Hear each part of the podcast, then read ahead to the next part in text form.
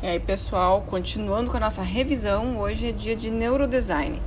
Desculpem a demora, tive com problemas, eu não sei, não salvava, não ia adiante, ficou em looping, mas seguimos.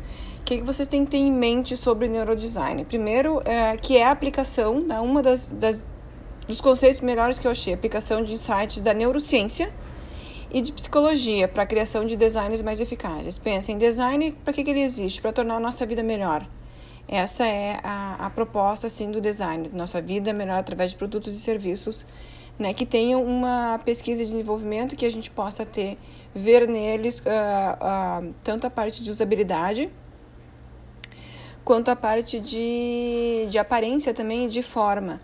Né? Além de que são todas as pesquisas de, de materiais uh, mais modernos e tudo que vem e tudo que deixa ao nosso cérebro, aos nossos olhos, Pensem, olhos, a visão, é o nosso sentido que primeiro é captado, né?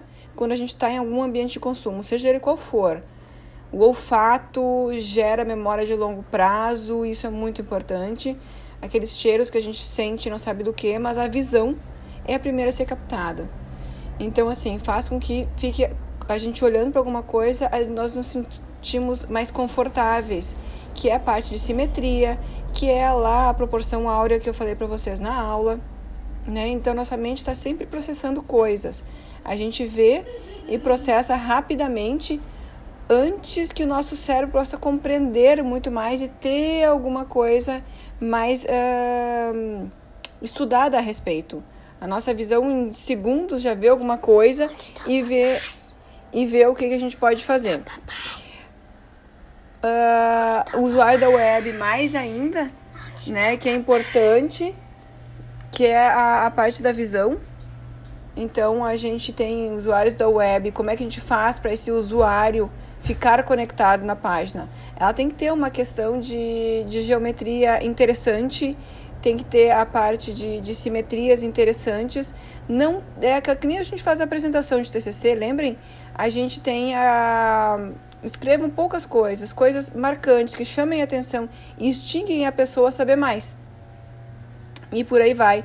Então, foi visto, nós vimos em aula né, que nós somos expostos a pelo menos uns 362 anúncios diários, sendo que apenas 12 impactam de fato. Isso é uma coisa, 5 mil marcas passam na frente dos nossos olhos diariamente, 12 impactam. Então, como é que eu fico dentro dessas 12? Né? Neurodesign, então, não tem a, a intenção de uh, passar por cima de nada, substituir nada, mas sim de ajudar né? os designers que tenham um design mais eficaz, com todas essas uh, insights de neurociência que podem ajudar.